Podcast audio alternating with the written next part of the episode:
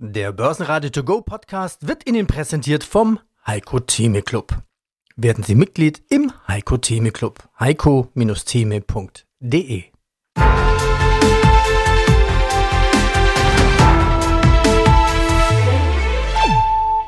Börsenradio Network AG Marktbericht SAP mit neuer KI-Strategie und will 8000 Jobs streichen. Die Aktie geht mit plus 7% durch die Decke. Siemens Energy plus 9. Gleich mehr dazu. Der DAX nimmt Allzeithoch ins Visier. Nach Netflix und SAP melden sich die Bullen zurück. Aus dem Börsenradiostudio grüßt Peter Heinrich. Mein Kollege Andreas Groß ist in Mannheim auf den Vorkongress und hat uns auch schon die ersten Interviews überspielt. Heute ist Mittwoch, 24. Januar 2024. Ja, Hans-Jörg Naumer, ich bin für die Kapitalmarktanalyse bei Allianz Global Investors der Fondsgesellschaft zuständig. Ich muss jetzt mal auf meinen Zettel schauen. Mit diesen 4Ds über 3D hatten Sie gesprochen. Also Dekarbonisierung, Demografie, Digitalisierung, Deglobalisierung war heute nicht das Thema gewesen. Aber es gibt noch ein fünftes D, was mir große Sorgen macht. Das ist das D für Demokratie. Zurzeit haben wir eine Situation in Deutschland, die hat irgendwo explosives Potenzial. Also in Deutschland sehe ich es noch nicht. Ich sehe eine hohe Unruhe und ich bin ein politischer Kopf. Als Ökonom muss man das, glaube ich, auch sein. Und sehe das mit großer Unruhe, dass wir eine Zersiedelung, Zersplitterung in der Diskussionslandschaft haben. Das ist in der Tat so. Und wenn wir dann raus in die Welt schauen, merken wir, dass wir da auch das Thema Demokratie noch mal ganz deutlich auf der Agenda haben. Nehmen wir nur mal die Wahlen in den USA als Punkt ich habe da durchaus auch noch eine Hoffnung, muss ich ganz ehrlich sagen, weil ich glaube, dass wir das Thema Diskussion, Demokratie auch sehen müssen vor dem Hintergrund, dass das Verteilungskonflikte sind. Also Verteilungskonflikte brechen immer dann auf, wenn es Neues gibt, sprich wenn es Disruption gibt vor allem und dann nicht ganz klar ist, wer ist auf der Gewinnerseite. Und ich sage ganz ehrlich, für mich ist auch eine gewisse ja, Beruhigung in meiner Arbeit, dass ich sagen kann, ich helfe den Leuten, Kapitalanlage gut hinzukriegen, Vermögen aufzubauen, damit unabhängiger zu werden. Und man kann schon sagen, aus der Demokratie-Theorie heraus betrachtet, die Staaten, wo die Menschen ja mehr Eigenständigkeit haben, mehr Souveränität haben, wissen, dass sie in der Altersvorsorge nicht vom Staat, zumindest nicht alleine abhängig sind, da läuft eine Demokratie auch ruhiger, stabiler.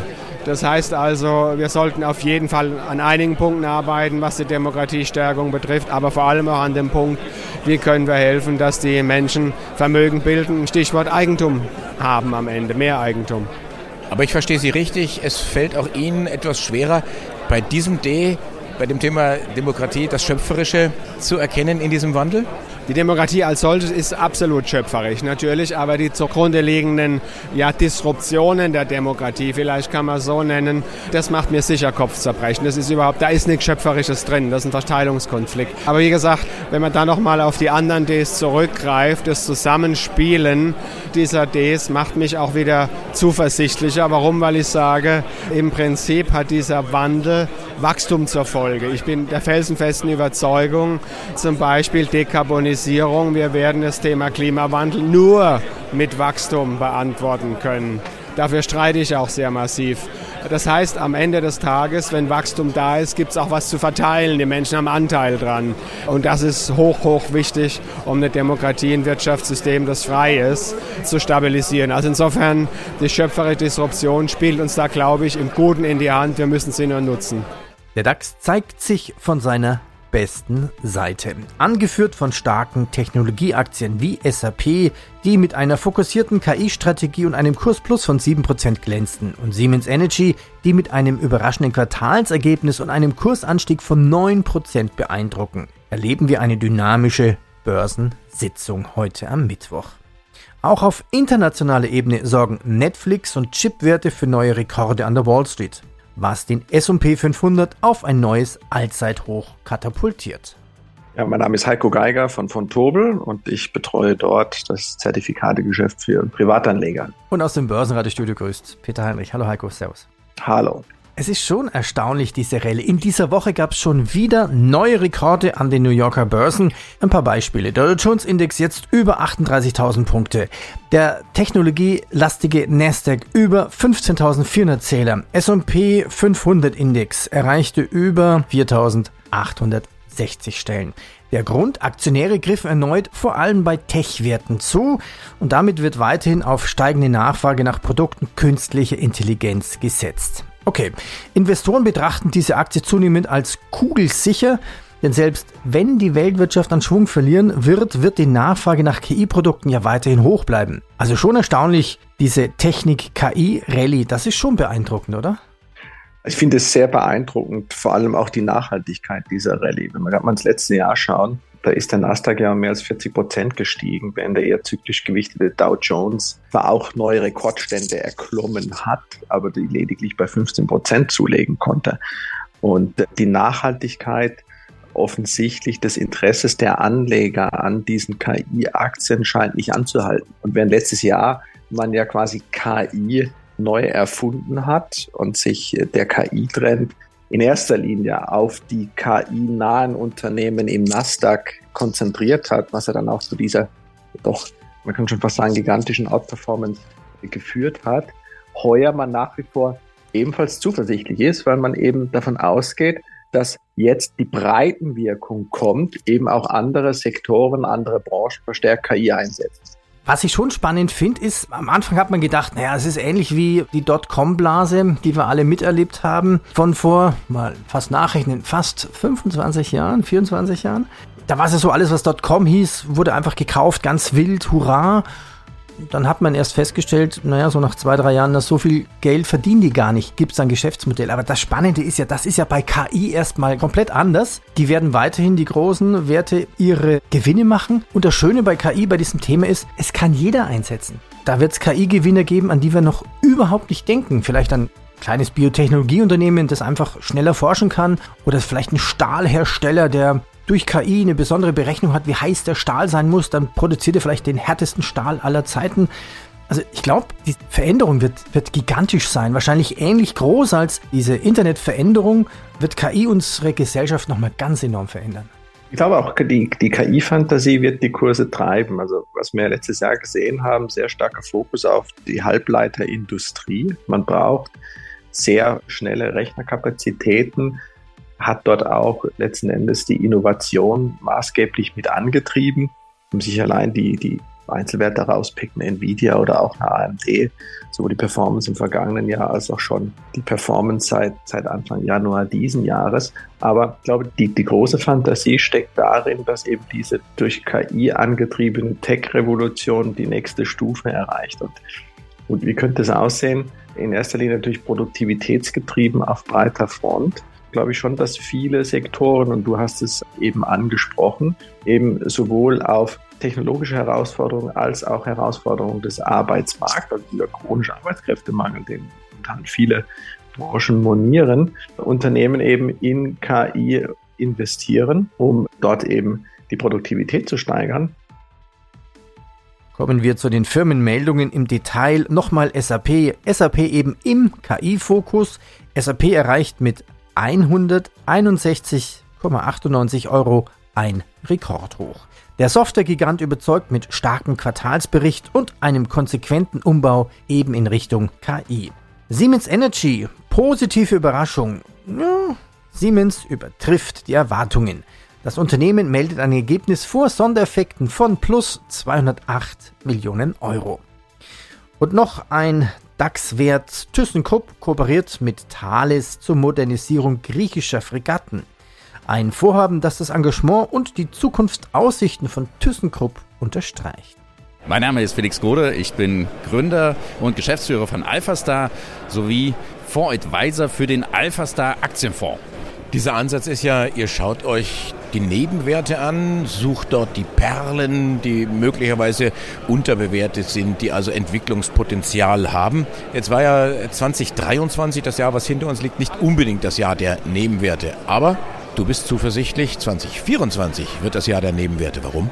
Ich bin in der Tat sehr zuversichtlich sogar für Nebenwerte. 2022 und 2023 waren wirklich richtig schwierige Jahre für Small Caps.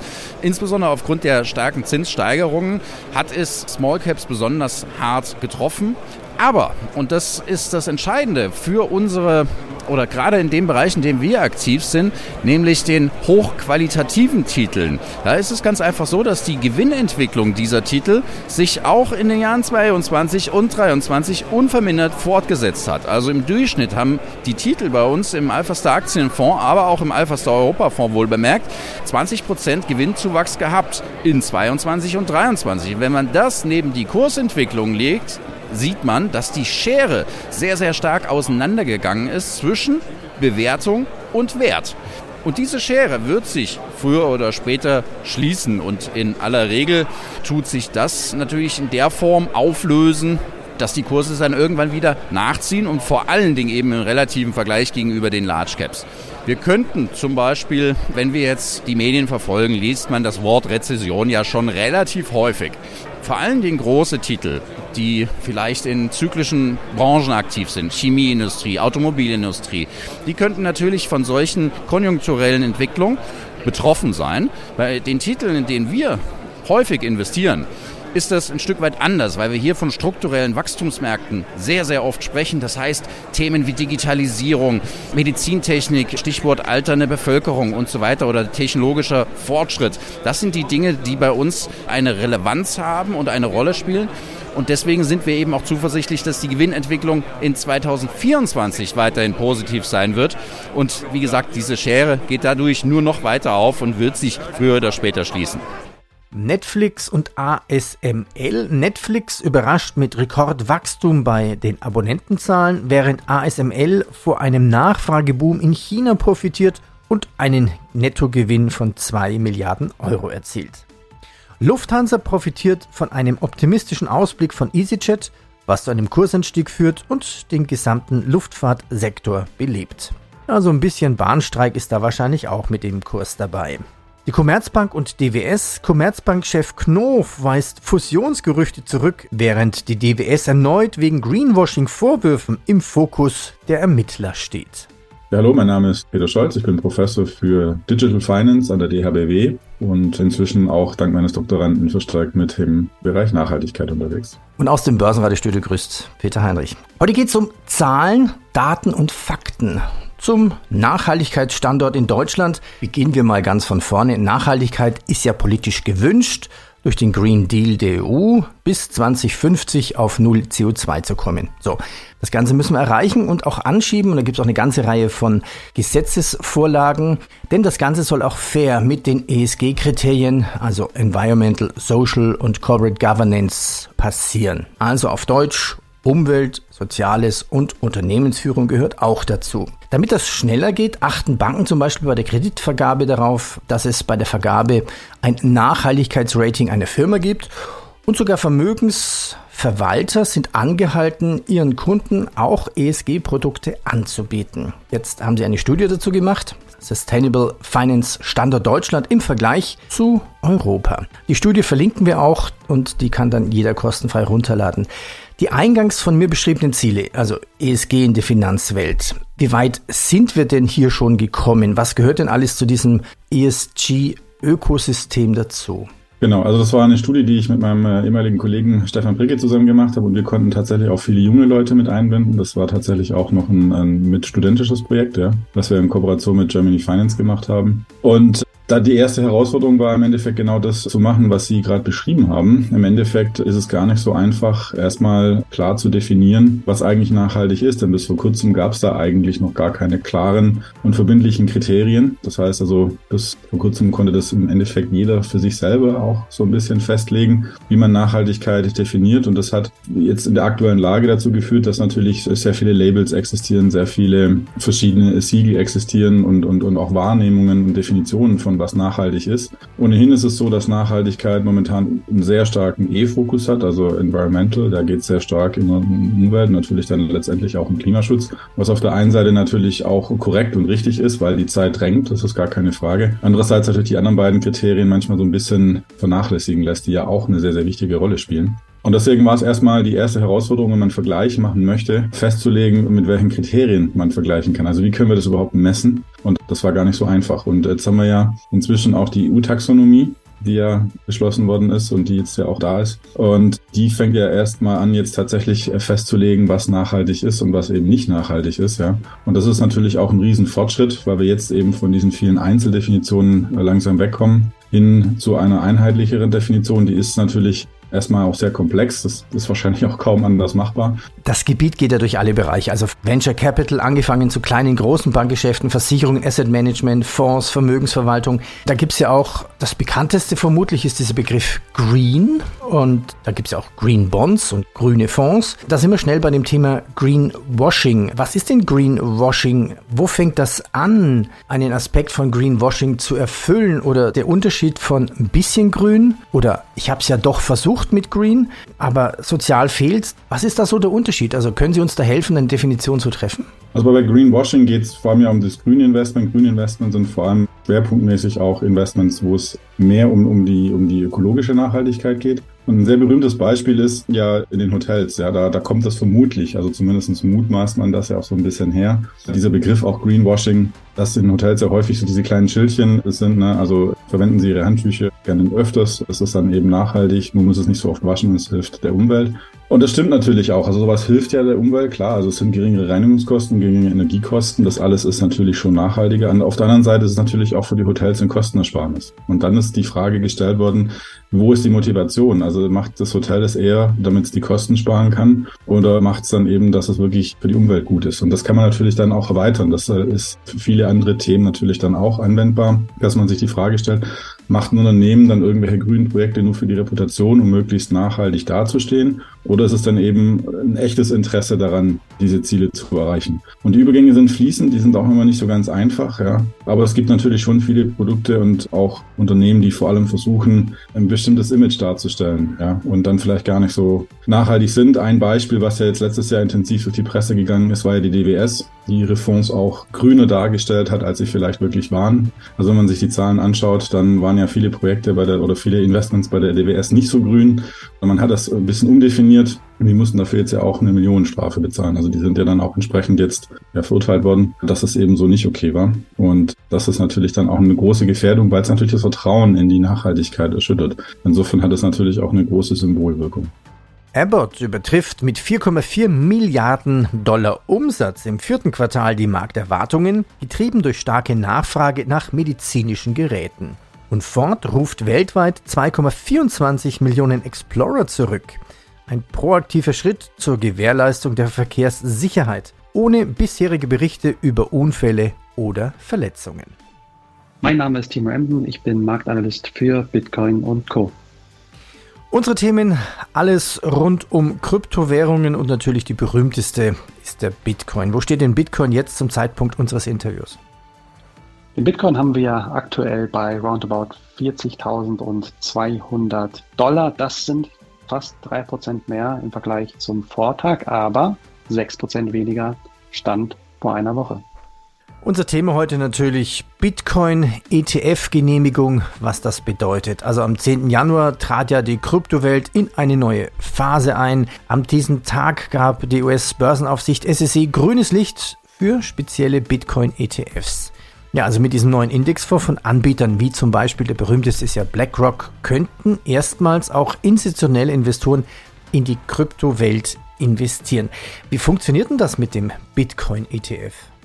Ja, eigentlich sind die Unterschiede gar nicht äh, so groß zu traditionellen ETFs. Also hier wird man zumindest aus Anlegersicht das so interpretieren können, dass der Bitcoin-Index bzw. der Bitcoin verpackt wird als sogenanntes Wertpapier und dann eben handelbar ist. Ja, also das Interessante ist ja vor allen Dingen bei Bitcoin oder auch anderen Kryptoanlagen tun sich natürlich Anleger, vielleicht auch Laien, sage ich mal, eher schwer, weil natürlich dann Probleme auftreten, technische Hürden wie die Verwahrung des Private Keys etc. Das fällt weg und das ergo erleichtert natürlich dann auch den Zugang für institutionelle Adressen. Erstens, weil die natürlich auch gewisse Vorgaben haben, die dürfen nicht in jede Anlage investieren, beziehungsweise nicht in jedes Anlageprodukt und aber auch für Privatanleger, die dann den Griff zum Hörer nehmen und dann möglicherweise ihren Bankberater etc. anrufen können und sagen, hier bitte einmal den Bitcoin-ETF ins Depot legen.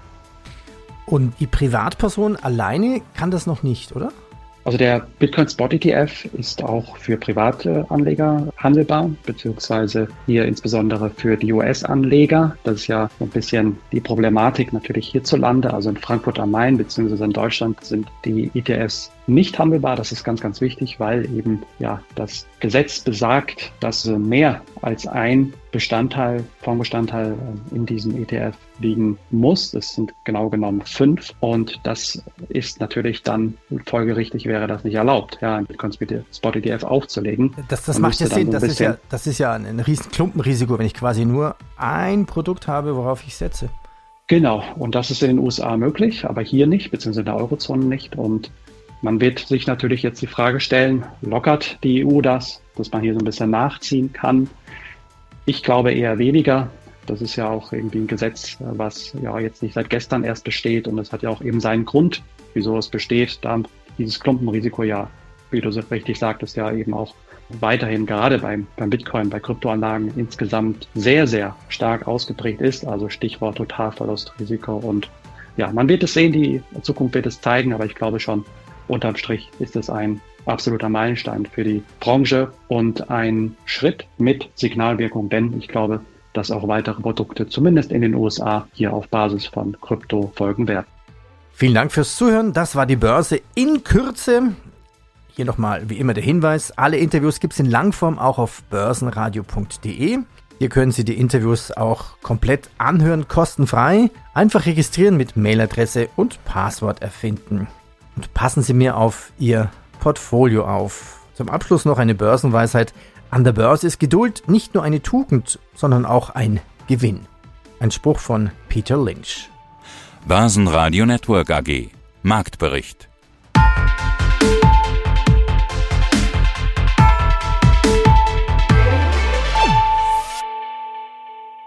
Das Börsenradio Nummer 1. Börsenradio Network AG. Der Börsenradio To Go Podcast wurde Ihnen präsentiert vom Heiko Theme Club. Werden Sie Mitglied im Heiko Theme Club. heiko-theme.de